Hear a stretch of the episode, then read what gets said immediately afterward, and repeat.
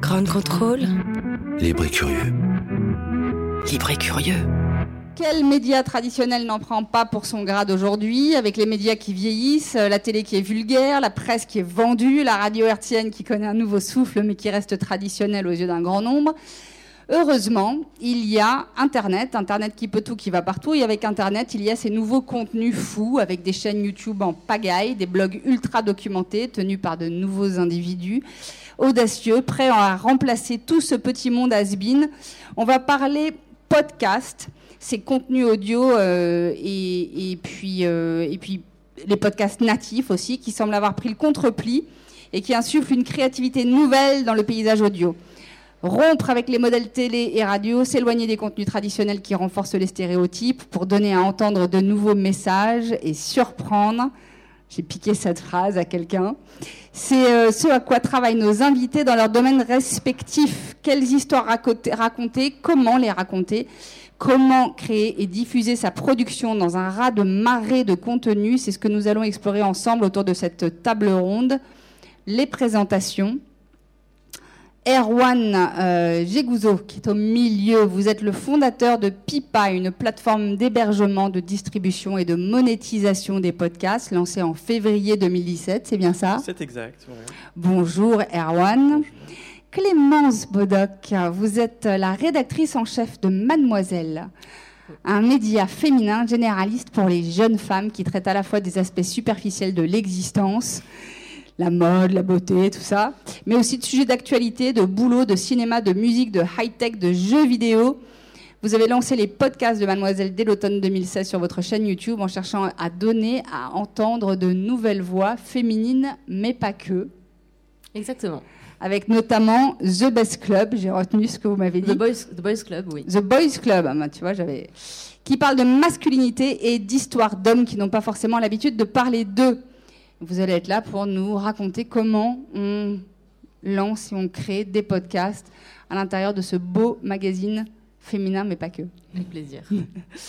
Quant à vous, Frédéric Cantel, à ma gauche, vous êtes le directeur du contenu France de Deezer. Je crois.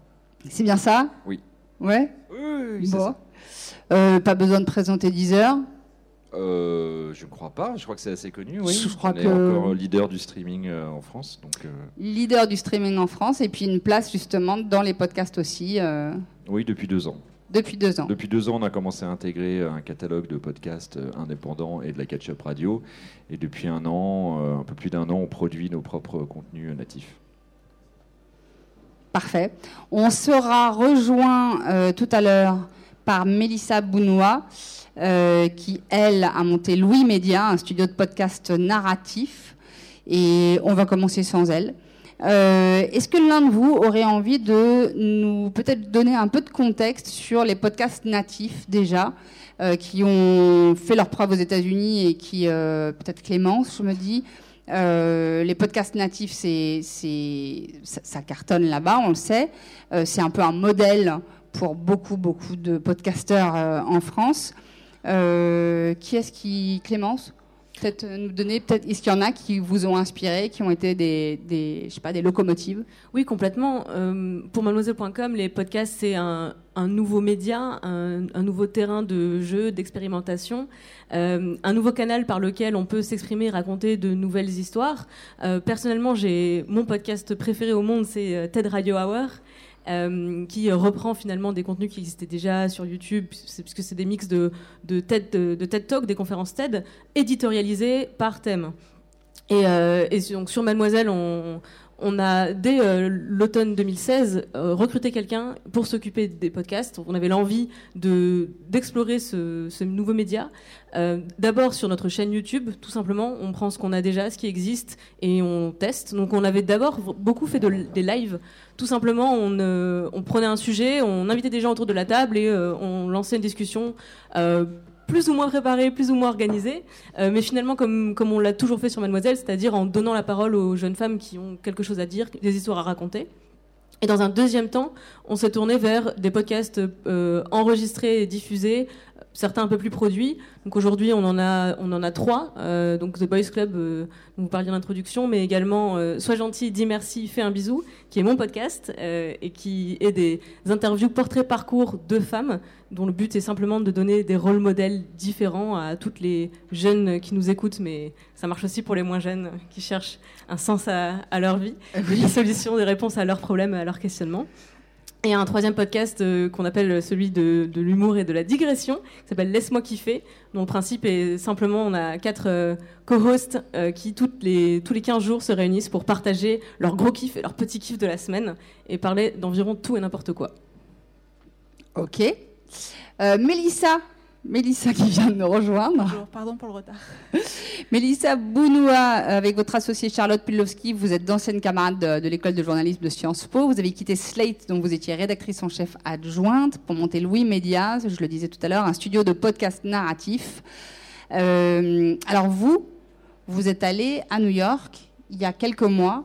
À vous avez rencontré tout, enfin, un grand, grand nombre des acteurs du podcast euh, là-bas. Vous pouvez nous en parler peut-être un petit peu? Oui, alors en fait, est quand on a lancé euh, Louis Média, quand on est parti de Slate, on s'est dit euh, il faut absolument euh, qu'on comprenne comment ça fonctionne la production de podcasts parce que c'est vrai quand on se dit euh, on est journaliste, on a été dans une rédaction, on a géré une petite équipe, on va savoir. En fait, c'est un nouveau métier. On peut pas improviser trop, donc on, a vraiment voulu étudier. Donc on est allé voir notamment Gimlet Media, qui est l'un des gros studios américains qui produit plein plein de podcasts, mais qui s'est lancé seulement en 2015 et euh, qui euh, a aujourd'hui 100 salariés alors qu'ils étaient deux en 2015 et qui produisent euh, des dizaines et des dizaines de podcasts maintenant et qui se font adapter par des studios de podcasts, enfin des, des studios de podcasts, mais pardon, par des chaînes de télé pour faire des séries, pour faire des films, pour faire plein de choses. Et donc on a compris en fait quels étaient les process de, de tous les studios. Et vous avez vraiment plein de configurations différentes. C'est-à-dire que Gimlet, il se considère comme un média à part entière. Ils font des choses pour les marques. Ils produisent des podcasts à côté pour les marques, mais c'est vraiment une autre boîte à côté. Euh, vous avez des tout petits studios qui produisent seulement, uniquement un seul podcast toute l'année, mais qui sont dans un réseau de podcasts qui s'appelle Radiotopia, qui est vraiment qui soutient en fait tous les bons, enfin les bons podcasts américains narratifs et qui du coup trouvent de la pub via eux qui ont une régie extérieure. Et donc on s'est dit en fait, il faut voir parmi tous ces modèles et essayer de trouver le nôtre. Nous, on s'est dit avec Louis, on veut faire euh, trois branches. Une où on a nos podcasts à nous.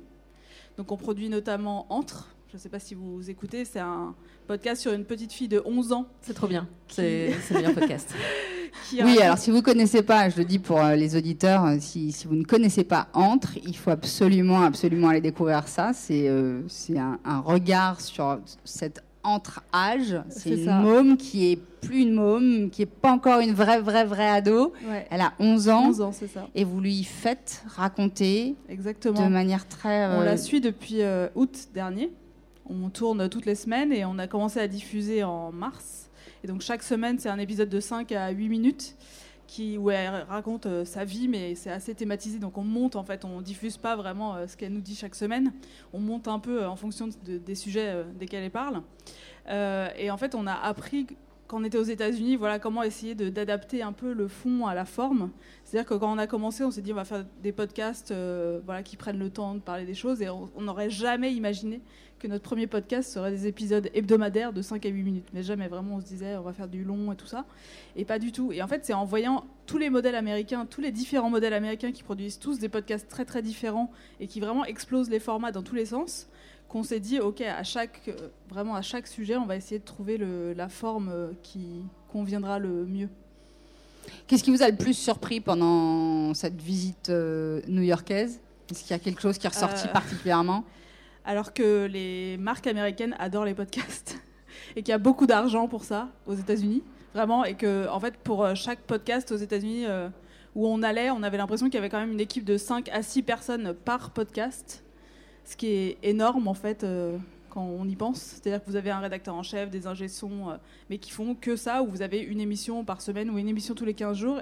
Vous avez quand même des grosses équipes et il y a quand même des énormes budgets euh, pour chaque podcast. Là où en France, on est encore sur des plus petites équipes et des plus petits budgets. Le marché là-bas est vraiment beaucoup plus mûr, mais surtout, ce qui nous a vraiment surpris, c'est de voir tous les modèles possibles. Il y en a qui se considèrent comme des médias, il y en a qui sont des boîtes de prod, il y en a qui font un seul podcast et ça marche aussi très bien. Et souvent, ça, enfin, tous ceux qu'on a vus, en tout cas, ils étaient très confiants. Ça nous a donné confiance. Alors justement, Erwan, j'allais passer. Erwan Gégouzot, vous dirigez Pipa, je le, rappelle, je le rappelle, la plateforme de distribution de podcasts. Euh, alors à l'heure actuelle, vous, vous distribuez à peu près 1000 séries de podcasts, 1000 flux RSS. C'est quoi votre regard justement sur ce que vient de nous expliquer Mélissa? Oui, justement, il y a beaucoup de clins d'œil puisque euh, j'ai créé Pipa aux États-Unis. Justement, j'y ai habité pendant 7 ans. Donc on avait failli se voir là-bas, mais euh, au final, c'est la première fois qu'on se rencontre. et il y a beaucoup d'anecdotes en fait dans ce que tu disais. Et j'ai pu vivre de plein fouet en fait cette vague de podcasts aux États-Unis vu que j'y habitais. Et je créais Pipa au moment où euh, Gimlet était. Euh, bon, ça faisait un an que ça se créait, et j'écoutais la série euh, Startup à ce moment-là. Et, et c'était absolument génial, en fait, de voir comment, depuis ce temps, tout. enfin, ce média a vraiment pu se développer. Et justement, avec cette maturité qui s'est créée aux États-Unis, il y a beaucoup plus de budget, puisque ça a été prouvé au final que oui, c'est un média qui peut. avec lequel on peut vivre. Alors qu'ici, justement, la différence, c'est que tout reste à faire j'ai pas envie de dire qu'on est en retard, mais justement, là, on, connaît maintenant un petit peu les chemins pour y arriver.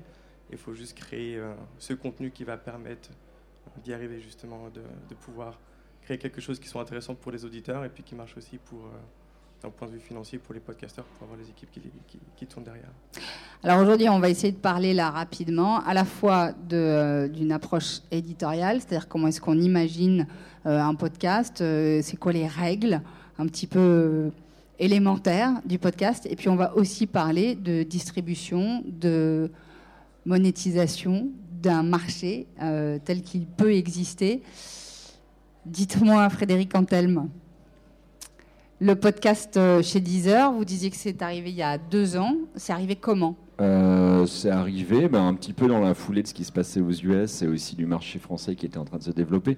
Moi, je voulais juste avant dire une chose par rapport aux États-Unis et, euh, ce qui a changé la donne, c'est qu'aux États-Unis, il y a eu un podcast qui a explosé au-delà du sujet du podcast ou du mot podcast qui est devenu un peu un phénomène de société que tout le monde connaît ici qui s'appelle Serial et qui a du coup fait enclencher euh, le podcast est tout à coup devenu quelque chose de cool puisqu'ils l'ont marketé d'une certaine manière. Ils ont ils ont sérialisé ils ont utilisé tous les artifices de la narration de la fiction pour euh, pour créer euh, quelque chose d'assez extraordinaire et donc, euh, je crois qu'en France, on n'en est pas là. Euh, il, y a eu, des beaux podcasts qui marchent très très bien, mais personne n'a encore explosé au-delà du, marché du podcast. Donc, euh, nous, on, s'y est mis il y a deux ans plutôt dans une stratégie de développement de contenu. Donc, Deezer a été créé sur la musique. Et puis on proposait, euh, on propose toujours hein, toute, la, toute la musique à écouter, hein, tous les catalogues euh, disponibles. Et euh, on s'est dit comment est-ce qu'on peut étoffer l'expérience et, apporter quelque chose de plus. Donc on a, on a commencé à discuter avec les radios, assez naturellement, puisqu'en France, le podcast et, la catch-up radio, c'est assez mélangé encore. donc c'est vraiment la catch-up radio qui drive le, sujet. Donc on a, on a, on a travaillé avec, avec les radios, et puis naturellement, on s'est tourné vers tous les formats innovants et et euh, indépendants et natifs qui existaient. Et euh, on a, on, a, vu une opportunité en se disant, bah, un peu comme tous ceux qui sont ici à cette table, euh, l'audio, l'audio a été finalement pas tellement réinventé ces dernières années. Il y a peut-être quelque chose de cool à faire et de différent et de proposer quelque chose de d'innovant, complètement nouveau. Et, et on s'est tourné vers des. Alors nous, on ne produit pas en direct, on travaille avec des, des boîtes de prod qui n'existaient pas vraiment il y a deux ans. Louis, ça fait, euh, je ne sais pas, six mois, même pas un an. Euh, il, y a très, peu de boîtes de production sur ce domaine. Et, euh, donc, du coup, on a commencé à travailler avec finalement des, médias ou des médias digitaux, des gens qui avaient justement un peu déjà cette idée de faire des choses différentes et de, voir les choses différemment. Donc, euh, on a commencé à produire avec euh, deux podcasts, en tout cas pour nous, avec euh, Brain Magazine par exemple, qui font pas du tout d'audio à la base, mais qui ont un état d'esprit un peu différent de, de, ce qui se fait, avec un peu le brief de dire on veut créer quelque chose qu'aucune radio ne voudrait faire et, ou ne pourrait faire.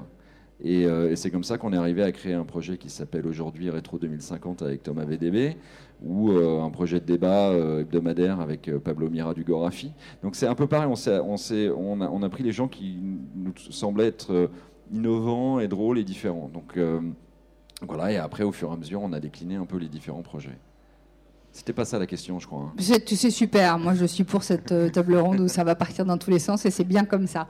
Euh, justement, là, vous vous parlez d'é- d'éditorialisation, c'est-à-dire que véritablement, vous avez, vous aviez en tête euh, d'aller chercher le décalage, d'aller chercher quelque chose qui soit un petit peu euh, en marge et, et qui surprenne. Euh, Clémence, Oui, en fait, je voudrais rebondir là-dessus euh, pour parler de futur des, et de- des enjeux des médias euh, dans l'avenir. Pour moi, l'éditorialisation, c'est justement ça le futur des médias. C'est-à-dire qu'aujourd'hui, l'accès à l'information, il, est là. Tout le monde peut avoir accès aux histoires de tout le monde sur Internet. On partage tout sur les réseaux sociaux. Euh, mais ce qui, manque, l'enjeu de l'avenir, c'est comment les, journalistes ou les médias vont euh, éditorialiser cet accès. Si je prends par exemple le- l'exemple de Entre, en fait, c'est pas la première fois qu'on a accès à la parole de- de- d'enfants entre euh, 11 et 14 ans, de préadolescents. L'âge d'or des skyblogs, c'était ça, c'était la même époque. Mais qui a le temps et l'énergie de se plonger dans la lecture de milliers de skyblogs qui pullulent sur Internet Euh, Personne, enfin, on n'a pas l'intérêt de le faire. Mais en revanche, de l'écouter éditorialisé par thème, comme vous le faites chez Louis Média, ça devient tout d'un coup une, une écoute fascinante et ça devient une nouvelle voie à laquelle le grand public n'a pas accès toutes ces voix qu'on met aujourd'hui en scène dans différents podcasts éditorialisés de façon très spécifique sont des voix qui s'expriment déjà, mais dans une espèce de brouhaha général euh, sur l'Internet. Et notre rôle, je trouve, en tant que média, c'est de, faciliter l'accès à ces paroles et de, venir, euh, effectivement, de tendre le micro pour donner à entendre ces voix, mais d'une certaine façon, par euh, l'éditorialisation. Et c'est ce que je fais aussi sur mes entretiens avec les, jeunes femmes, de, femmes de tous âges que je rencontre. Finalement, c'est des, histoires qui peuvent déjà se raconter. Personne ne les empêche d'ouvrir un blog ou de raconter leurs histoires, de prendre un micro, de s'enregistrer. Mais finalement, en passant par un média qui est déjà installé comme Mademoiselle, ben, je leur donne euh, accès à une certaine audience et je mets en relation finalement euh, le public avec ces, euh, voix spécifiques.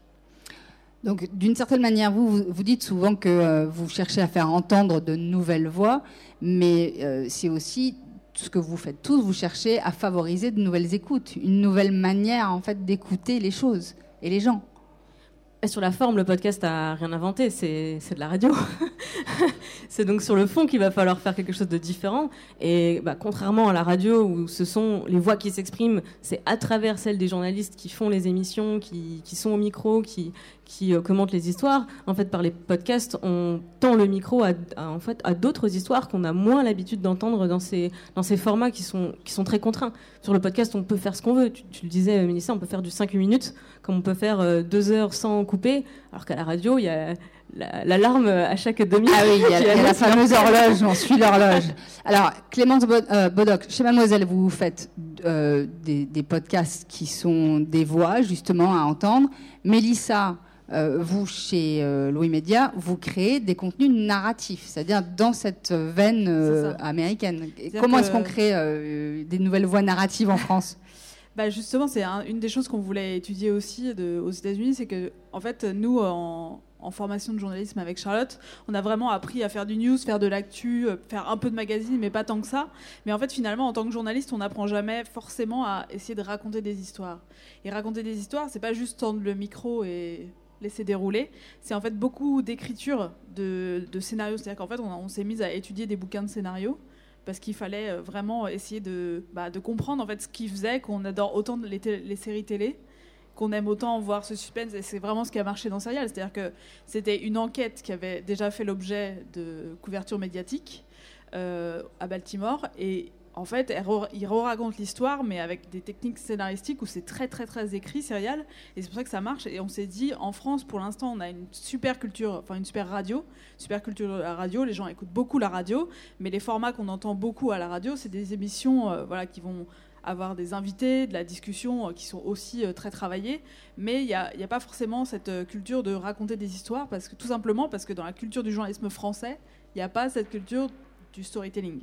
Et donc on s'est dit on va étudier ça vraiment parce que quand on est allé là-bas, eux ils font ça presque naturellement, vraiment ils font des émissions avec euh, deux présentateurs et en fait euh, c'est pas une émission de discussion euh, lambda, c'est vraiment tout un truc très écrit. On voyait leur conducteur Vraiment, techniquement, c'est des pages et des pages de conducteurs où toute blague est écrite. Il n'y a aucune place pour euh, l'improvisation.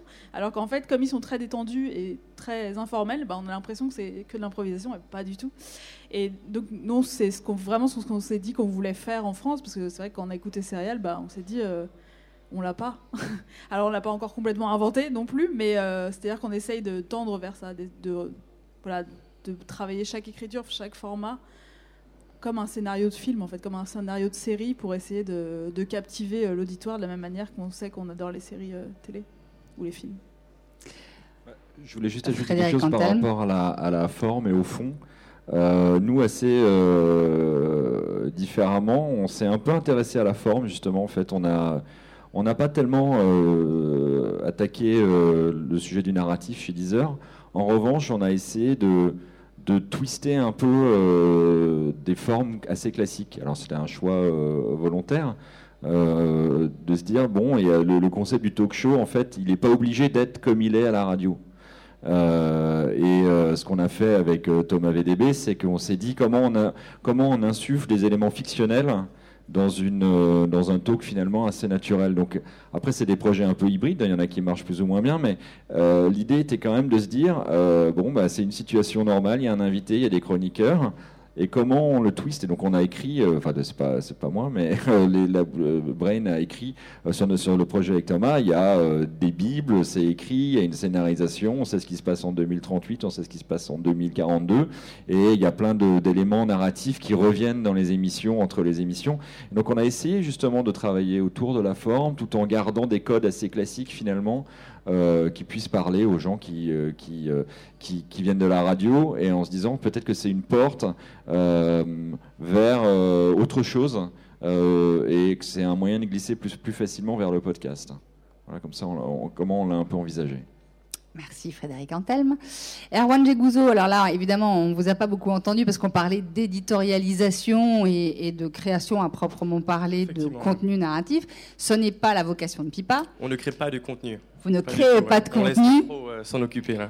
Vous, vous créez un espace qui va favoriser à la fois la distribution, la, enfin, la diffusion, la distribution et puis la monétisation mhm. de tous ces contenus. Donc je le disais tout à l'heure, vous avez 1000 séries de podcasts là. Comment ça marche, Pipa? Ça marche plutôt bien.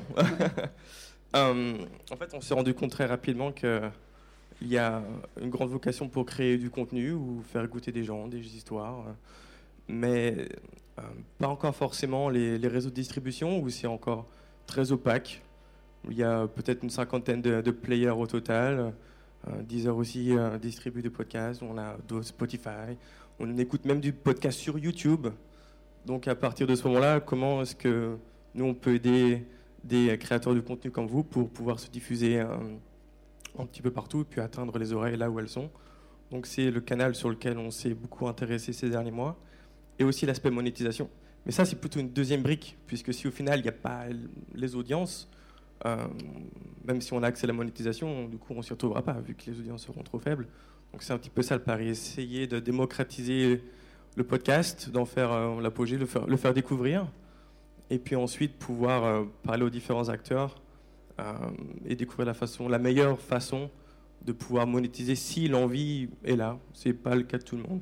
Et c'est ça qui est aussi très beau dans le podcast, c'est qu'il y a autant d'acteurs et de projets qu'il y, a, qu'il y a de podcasts. Alors il y en a des vraiment très gros, il y en a des tout petits, mais qui font ça pour s'amuser. Et je trouve que le contenu est souvent très approprié, puis en fonction des projets de chacun, on peut les accompagner. Et alors comment, par exemple, je ne sais pas, donnez-nous euh, un exemple de, de, podcasteur qui est hébergé chez vous et que vous avez pu accompagner euh, C'est quoi, c'est secret défense Non, pas forcément, mais c'est vraiment euh, presque des cas spécifiques. Donc, chez, chez nous, chez Pipa. c'est un honneur de travailler avec vous d'ailleurs. Donc j'ai pu voir l'évolution depuis le début. on avait des, conversations très préliminaires au début. alors comment on se lance, qu'est-ce qu'on fait, on distribue où, et donc on a pu vous accompagner là-dedans. Mais maintenant vous êtes devenu grand. alors vous êtes plus trop. Je pense que vous avez trouvé votre chemin et D'ailleurs, un petit clin d'œil. Et c'est pour ça qu'il y a autant de projets que de podcasts, puisque chacun trouve son compte en fonction aussi euh, du temps qu'on souhaite y consacrer. Euh, je trouve que vous faites un excellent travail par rapport au marketing ou à l'évangélisation du podcast. Je trouve que c'est très impressionnant. Et souvent, il y a un petit peu aussi de, de frein qu'on trouve chez, certains podcasteurs, dans le sens où voilà, on a créé le contenu, euh, voilà, on a le podcast, il est là, mais on n'en parle pas. On va pas aller essayer euh, de le distribuer, on va pas essayer de créer des partenariats, on va pas, on va s'arrêter là. Et souvent, en fait, c'est la distinction, la différence qui permet de, de créer un, podcast qui va marcher mieux, parce qu'on fera vraiment l'effort en amont de pouvoir euh, créer des, des, newsletters ou des lettres de, de, de, distribution, créer un site web, avoir son player, essayer de, de l'embed dans, dans plusieurs propriétés. Et voilà, c'était pas forcément la question non plus. Mais... mais donc vous, vous proposez des solutions techniques oui. qui Alors, et a... technologiques qui vont à permettre euh, à euh, Entre, par exemple, de quoi? De, de, mettre son podcast et puis après vous vous. Alors c'est très simple, le... hein, c'est que lorsque Melissa a fini son épisode, elle vient sur Pipa, elle upload. Alors, il y a quelques champs à renseigner, hein, les champs de base pour avoir un podcast sur iTunes en général, puisque c'est un peu le, le, dénominateur commun. Et puis en fonction de ça, euh, nous, on s'occupe après du reste, c'est-à-dire la de la distribution globale. Donc, on parlait de CDN tout à l'heure. Bien sûr, il faut un CDN, mais, euh, mais au-delà, il y a, par exemple, on crée aussi des vidéos sur YouTube, on s'intègre avec SoundCloud, avec Spotify, on essaie d'être vraiment présent partout, puisque au final, ça enlève une épine du pied de la personne qui s'occupe de la création du contenu. Et donc nous, on se spécialise vraiment sur, euh, voilà, tu nous fais confiance avec ton fichier audio, maintenant on va le lancer partout. Et après, il y a la brique monétisation. Ça, on est encore en train de découvrir, puisqu'il y a aussi beaucoup de projets, très surprenamment ou pas. Certains ne veulent pas monétiser, d'autres le veulent, mais pas, euh, pas faire payer forcément euh, son auditeur, c'est-à-dire pas euh, lui imposer des publicités qui n'auraient aucun intérêt. Il y a aussi du crowdfunding, donc tout à chacun son projet. Il y a une nouvelle école, par exemple, qui vient créer son Patreon, ça lui convient très bien. Il y en a d'autres qui veulent puber en programmatique. Certains veulent faire du host rate, donc on essaie d'accompagner à ce niveau-là. On a déjà plusieurs solutions, ça continue à évoluer, mais tout le monde cherche encore un petit peu son chemin. Et c'est justement la promesse d'une plateforme comme la nôtre, c'est on va vous écouter, on, est là surtout pour vous. On ne va pas imposer euh, une distribution particulière ou un canal de monétisation. Mais euh, puisqu'au final, vu que ces plateformes se créent, il y a même Alexa maintenant, il y a Google Narrative Stories qui se créent, toutes ces plateformes au quotidien euh, qui émergent. Euh, et donc, comment est-ce que celles-là vont influencer la monétisation? On ne sait pas encore, mais on est en train de créer ces solutions ensemble. Vous parliez de, euh, Patreon, qui, euh, qui, est un modèle américain qui marche très bien pour pas mal de, créateurs et d'artistes notamment. Pour les auditeurs qui ne connaissent pas, Patreon, c'est une, un, une plateforme où individuellement, en fait, on peut venir soutenir un artiste, un contenu, une espèce on, on paye ce qu'on veut en fait finalement euh, chacun individuellement. Donc c'est une espèce de crowdfunding individuel. -hmm. Est-ce que certains d'entre vous l'utilisent, euh, Clémence? Alors non, nous on l'utilise pas, mais je voulais juste rebondir sur ça parce que je pense que c'est hyper important. Alors je pense que c'est important qu'on reproduise pas avec les podcasts euh, l'erreur qu'on a pu faire avec la presse web, c'est-à-dire entretenir l'illusion de la gratuité. Et je pense que dès le départ où ces projets se lancent, c'est important qu'on cherche à les monétiser d'une façon ou d'une autre. Et pour moi, ouvrir un Patreon, donc demander à ses auditeurs de euh, contribuer si vous le pouvez ou si vous souhaitez soutenir le programme, c'est une démarche de monétisation. Mais simplement, c'est important que, je pense que c'est important qu'elle existe et qu'on ne laisse pas euh, qu'on n'entretienne pas cette illusion que c'est gratuit, donc ça ne coûte rien. Parce que comme tu le disais, Mélissa, effectivement, euh, les, podcasts américains sont très produits, et si on veut pouvoir, euh, au bout d'un moment, rivaliser avec cette qualité, il va falloir qu'on investisse aussi, qu'on mette des moyens de notre côté. Alors, je pose la question. Aux États-Unis, les gens se déplacent beaucoup, beaucoup en voiture. Il y a une culture, en fait, de l'audio qui est euh, phénoménale et monumentale. En France, le média préféré des Français, c'est la radio. Mais finalement, il y a moins de monde. Comment est-ce qu'on peut monétiser Et la question, elle est pour vous tous. On, on, va voir, on va, on va, faire le tour de cette table ronde. Euh, comment est-ce qu'on peut monétiser Comment est-ce qu'on peut rentabiliser justement un podcast, un projet? Comment on fait? Encore, euh... Mélissa, c'est Mélissa Bounois qui se lance. C'est parti. Eh ben, quelle tâche, quelle, réponse à faire euh, Non, nous, on s'est dit, du coup, en lançant la boîte, qu'il fallait qu'on ait vraiment ces trois branches où, à la fois, on ait euh, des podcasts donc, qui sont hébergés chez Pipa, sur lesquels on pourra mettre de la pub ou sur lesquels on aura du sponsor. Par exemple, sur Entre, on a un sponsor qui nous accompagne sur toute la première saison, qui est Audible, le service de livre audio euh, d'Amazon. Mais sur d'autres podcasts, on n'aura pas forcément audible et donc on aura d'autres publicités voilà, sur chaque podcast. Et ensuite de produire des podcasts pour des médias et pour des marques qui payent pour ces podcasts euh, le vrai prix de, pour un, épisode. Après, euh, on envisage de faire Patreon aussi. En fait, le truc, c'est que chaque euh, configuration a son modèle économique. Donc, euh, si on fait un podcast pour une marque, la marque paye son podcast. Si on fait des projets, nous, en tant que Louis Média, on a besoin de les financer. On s'est dit que pour chaque podcast qu'on sortait, on voulait un modèle économique. Et c'est vrai que pour Entre, on a trouvé le sponsor d'Audible. Ça va être un modèle économique. Pour notre prochain podcast qui sort euh, très bientôt, on va faire de la pub plutôt par épisode, pas forcément avoir un sponsor pour toute la saison. Et on va peut-être aussi faire appel aux auditeurs parce qu'on sait que nos auditeurs euh, sont très engagés parce que dans le podcast, souvent les gens euh, sont très attachés euh, aux voix qu'ils entendent dans leurs oreilles et qu'ils ont envie de contribuer. Et nous, on a fait une campagne de crowdfunding au début de Louis.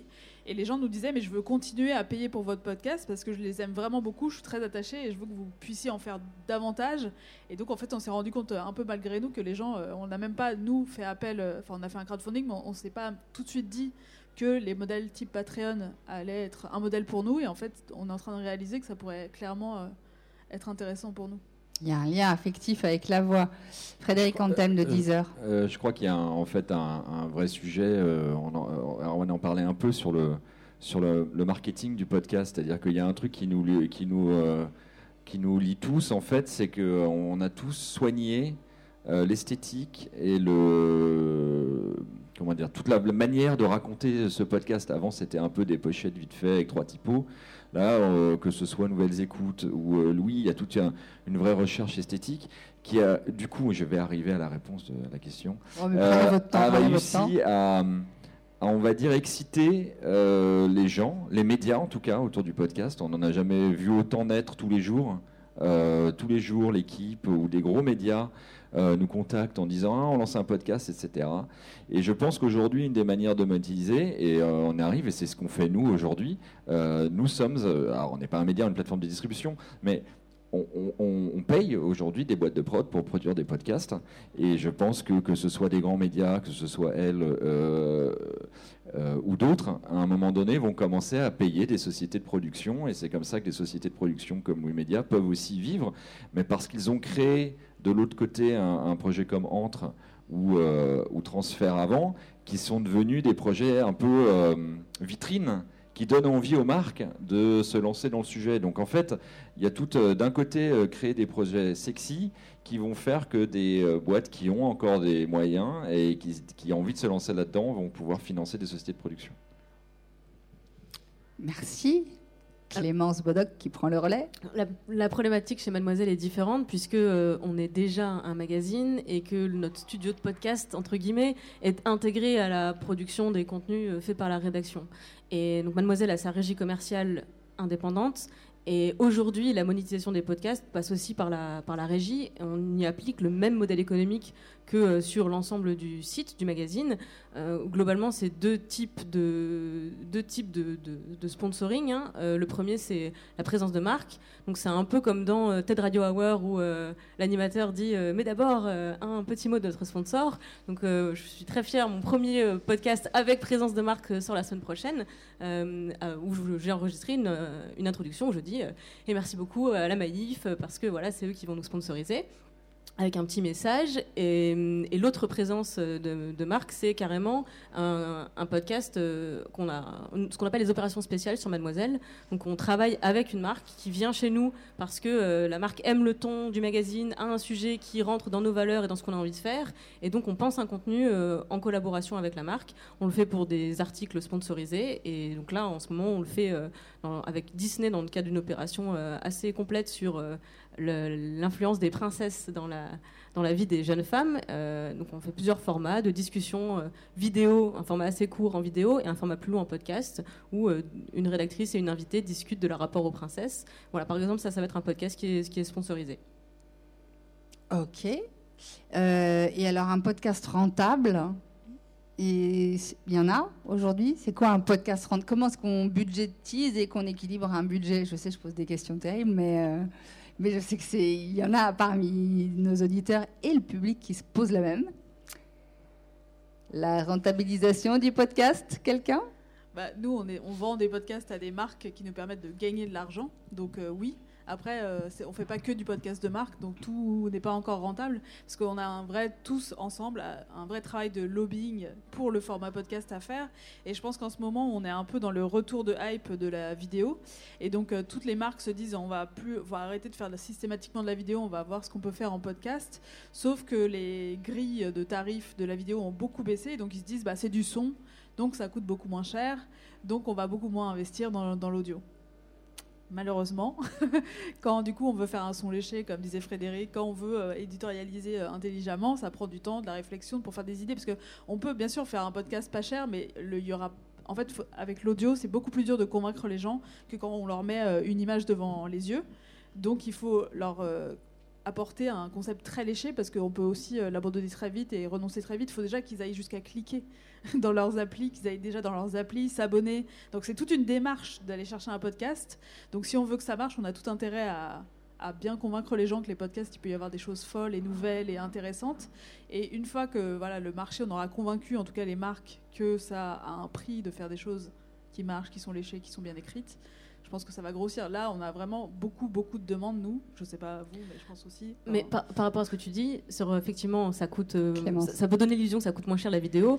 Euh, moi, je demande à ce qu'on, alors presque qu'on le vende plus cher parce que ça, co- ça constitue un, un endorsement du- de la marque beaucoup plus fort qu'une vidéo. On l'a jamais fait sur Mademoiselle, mais quand je vois des youtubeurs, des youtubeuses qui font du placement produit où finalement ils n'ont pas un discours lié à la marque, mais une présence de la marque dans le cadre de la vidéo, pour moi, ça c'est un endorsement faible. C'est voilà, c'est tu mets la bouteille sur la table, tu portes un t-shirt, voilà, c'est faible. Mais si c'est moi, la rédactrice en chef de Mademoiselle, qui dit dans l'introduction de mon podcast, euh, et maintenant un message du sponsor. euh, euh, qui est le sponsor C'est quoi le message? Ça vaut quand même beaucoup plus cher que de poser une bouteille de cristalline sur, euh, sur une table. hein. Qui ne sponsorise pas la table ronde. C'est gratuit, c'est pour la beauté du geste. Euh, Est-ce qu'il y a des questions? Normalement, à la radio, on ne peut pas poser de questions. Le public euh, est, est abstrait. Là, vous êtes hyper concret. Est-ce que vous avez envie d'en profiter pour poser des questions? Ah, il y a une question. Alors, je vais. sinon, j'ai le mien qui est près de. Comment, ah, voilà. Tu- Ouais, on va faire un. On va faire un transfert de micro. Ça va être fou. Non, non, non. Ah, faut pas que ça dépasse les enceintes. Alors, le public va venir à la table ronde. Ça va être un grand moment. Bonjour. Bonjour.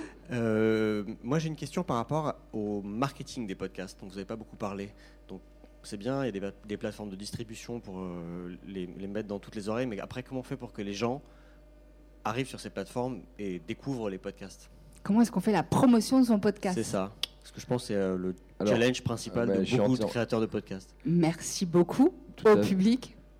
Tout à fait, c'est un vrai sujet de faire connaître, et euh, Mélissa en parlait, comment euh, tout le chemin entre un post sur un réseau social pour que le mec aille cliquer, ouvrir une appli, recliquer sur play, euh, c'est très compliqué. Nous, on a essayé plein de choses, euh, des vidéos, des trailers, des euh, versions hollywoodiennes du truc, des versions low cost. C'est très compliqué. Nous, on, alors, on, a, pas mal investi en, en acquisition online sur Instagram, sur Facebook. Le, le- le CRM, alors je pense que vous êtes plus expert que nous parce que euh, nous, il y a beaucoup de sujets qu'on traite chez Deezer, donc on n'est pas mono euh, podcast, donc on passe un peu moins de temps dessus. Nous, on a essayé beaucoup l'acquisition. euh, qui nous a pas mal aidé et on essaye de faire pour les, pardon, pour Ah, les pardon, auditeurs, peut-être expliquer l'acquisition. pardon, de l'achat média sur les réseaux sociaux. Voilà. Et euh, on, fait pas mal de. on essaye d'avoir des médias qui viennent aux enregistrements, on essaye de faire des, euh, collaborations, que les artistes qui viennent en reparlent. On essaye beaucoup. Ça, c'est un truc qui fait que. quand on, est sur du talk show qui est plutôt pas mal, c'est que comme on a des invités, euh, on a des gens qui postent, qui en parlent sur leur réseau à eux. Euh, ça faisait aussi partie un peu du sujet quand on s'y intéressait au début de, se dire euh, on va s'attacher. euh, justement, le podcast étant un peu encore, c'était il y a deux ans, hein, dans, dans un, dans un côté un peu niche, on s'est dit on va essayer de prendre des personnalités assez emblématiques, ou en tout cas assez fortes, qui ont aussi un réseau, euh, qui vont aussi pouvoir euh, le poster et faire que euh, le nom ou le mot podcast devienne quelque chose de populaire. Donc c'est un peu les différents leviers. Pour nous, c'est l'acquisition, le, le- le- le- les invités et les personnalités qui représentent ce show et, évidemment le CRM. Question marketing pour Mélissa. Euh, oui, non, c'est vrai que c'est la partie la plus dure parce qu'il y a vraiment un problème avec l'audio, c'est qu'il est distribué partout, donc il faut mettre des liens. Rien que nous, quand on publie un épisode de podcast, on se dit il faut mettre le lien vers iTunes, le lien vers SoundCloud, le lien vers YouTube, le lien vers Audible. Donc en fait, euh, les gens peuvent le trouver sur plein d'endroits, mais il faut dire tous les endroits et bien les flécher parce que c'est pas forcément clair. Mais en fait, pour l'instant, le moyen encore le plus efficace de faire la pub de son podcast, c'est de mettre une pub pour son podcast dans un autre podcast. C'est vraiment, euh, les- même les Américains, ils sont sur le même euh, truc. C'est vraiment la meilleure façon de toucher un public qui aime déjà les podcasts et qui potentiellement va, vouloir trouver toujours de nouveaux podcasts. C'est d'aller- mettre des, pubs. Et après, il y a vraiment, le, nous, ce qui marche le mieux pour Transfert et Hante, c'est vraiment le bouche à oreille. C'est-à-dire, euh, t'as pas entendu parler de ce podcast. Vraiment, les gens nous disent quand ils disent j'ai découvert votre podcast, c'était que du bouche à oreille. Mais la pub dans le son, c'est en fait c'est la meilleure chose parce que les gens l'écoutent euh, directement. C'est pour ça que Ça, reste du bouche à oreille au final. Et c'est vraiment ce que j'ai remarqué, juste pour peut-être conclure là-dessus. euh, Il y, y a hum, ce côté intime un peu du podcast, vu qu'on l'a dans les oreilles. Et j'aime, même moi, vu que je m'intéresse particulièrement à ce sujet, je trouve que j'apprécie mieux un podcast où j'aime aller découvrir des podcasts quand on m'en parle. Je demande à mes amis ou à des personnes que je connais qui écoutent des podcasts, alors toi, qu'est-ce que, qu'est-ce que tu écoutes? Donc c'est pas forcément une réponse, mais c'est la manière en tout cas euh, dont j'aime bien découvrir du nouveau contenu. Et donc c'est pour ça les insertions dynamiques aussi, ça marche en général très bien. Ah, pardon Clémence, mais euh, Erwan, vous, vous avez aussi avec Pipa, euh, il y a cette volonté de créer un réseau d'annonceurs ou de de- de- d'aider à la création euh, de, de réseaux d'annonceurs pour certains de vos podcasteurs? En tout, Tout cas, vous fait. essayez? Comment ça se passe ça? C'est euh, une mise en relation entre les annonceurs et les podcasteurs, un peu, euh, euh, bonne vulgaire, le Airbnb euh, de la monétisation du podcast. Mais alors, surprenamment, alors c'est pas une initiative qui marche beaucoup chez nous, pour laquelle on investit beaucoup de temps, puisque ça perd vraiment ce côté euh, étroit ces relations entre, entre le podcasteur et l'annonceur. Souvent, souvent, en tant que podcasteur, on veut garder contrôle sur la publicité, souvent trouver des annonces qui correspondent vraiment au profil de nos auditeurs.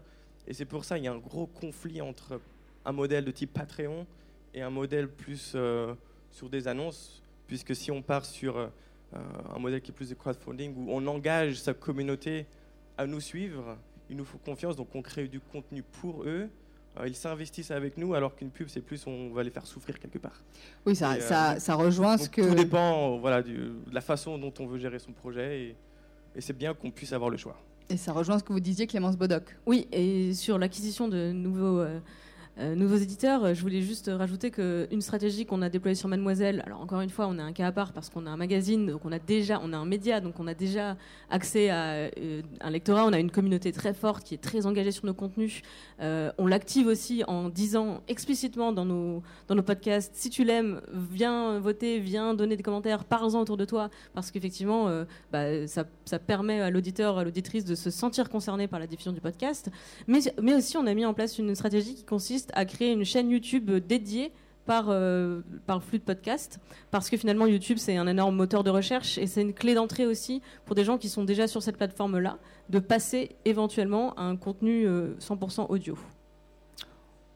C'est bien comme, euh, comme ensemble de réponses. Je crois qu'on a une autre question. Bonjour, Marjorie Bonjour. Murphy. Euh, J'ai entendu le monsieur Dauchat tout à l'heure nous dire euh, que c'était bien de faire un truc euh, français, etc., mais que dès qu'on dépassait les frontières, c'était pas facile. Or, moi, mon podcast, par exemple, il touche spécialement les expats, les gens qui sont partout dans le monde et qui pourraient penser à rentrer, puisque c'est un podcast sur le retour en France, comment on fait pour revenir. Et du coup, euh, bon bah, je vais le dire, mais on est sur Pipa, nous. Et du coup, euh, je me demande, est-ce que c'est, est-ce comment vous faites finalement pour toucher les gens qui sont notre niche, parce que les Français vont moins écouter comment rentrer en France puisqu'ils y sont déjà. Moi, je pense que c'est un, un problème de distribution générale. C'est pas vraiment un problème technique de ce côté-là, puisque au final, même si euh, ça met 500 millisecondes en plus pour que je puisse écouter ton podcast, en général, ça pose pas trop de problèmes. Et vu qu'il y a des CDN qui existent, euh, c'est déjà quelque chose en place euh, de manière typique. Après, je pense que la difficulté pour toi, c'est de pouvoir aller toucher des personnes voilà, dans le monde entier. Peut-être un élément de réponse, et je, pense qu'il existe peut-être déjà des, médias du web qui traitent un peu de ce sujet. Et surtout, en fait, euh, ce que j'ai remarqué chez, chez nos clients, c'est euh, quand, on est, quand on crée un podcast avec des rencontres, des interviews, très généralement, ces personnes ont aussi un réseau, ils sont sur Twitter, sur Facebook, donc ces personnes vont aller, ouais, vont être contents d'être sur ton podcast, allez, tous mes copains, allez, allez écouter. Et c'est ce côté bouche à oreille, ce côté viral qui au final est immense, sans lequel on peut presque pas vivre. Donc, ouais. Alors encore plus loin, je pense qu'il faut vraiment aller chercher peut-être. euh, tu dis quoi au niveau canon, ce genre de choses? Je pense que je vais passer le micro. Après, c'est vrai que c'est très dur parce qu'il faut tenir la distance. C'est-à-dire qu'une fois qu'on essaye de publier, c'est vraiment euh, un travail de marketing, mais de fréquence. Vraiment, il faut aller toucher les gens au plus précis. Nous, vraiment, euh, chaque fois qu'on sort un podcast, on envoie des mails très pétris à des gens qui, dont on sait que ça va les intéresser parce qu'on sait vraiment que sinon, ils ont vraiment beaucoup de chances de ne pas nous trouver. Donc, c'est un travail. euh, de community management slash marketing qui est très très intense et presque aussi intense que la production du podcast lui-même. Ouais, mais c'est un, vrai job parce qu'en fait, c'est oui, comme sortir un média, faut faire la pub ensuite. Merci. Est-ce qu'il y a une autre question avant qu'on boucle? Parce qu'il y, a une- il y a une autre table ronde euh, qui arrive. Je crois qu'on a fait le tour. Merci beaucoup, beaucoup, beaucoup d'être euh, venu passer ce temps avec Merci. nous. On va faire une petite pause et euh, je vais revenir avec euh, deux individus euh, euh, passionnants et on va parler en fait du futur du travail mais avec une petite touche de science-fiction dans le lot, de philosophie, de voilà, deux journalistes, deux penseurs euh, très intéressants, le futur du travail. À tout de suite sur Radio Ground Control. Ground Control, Libre et curieux. libre et curieux.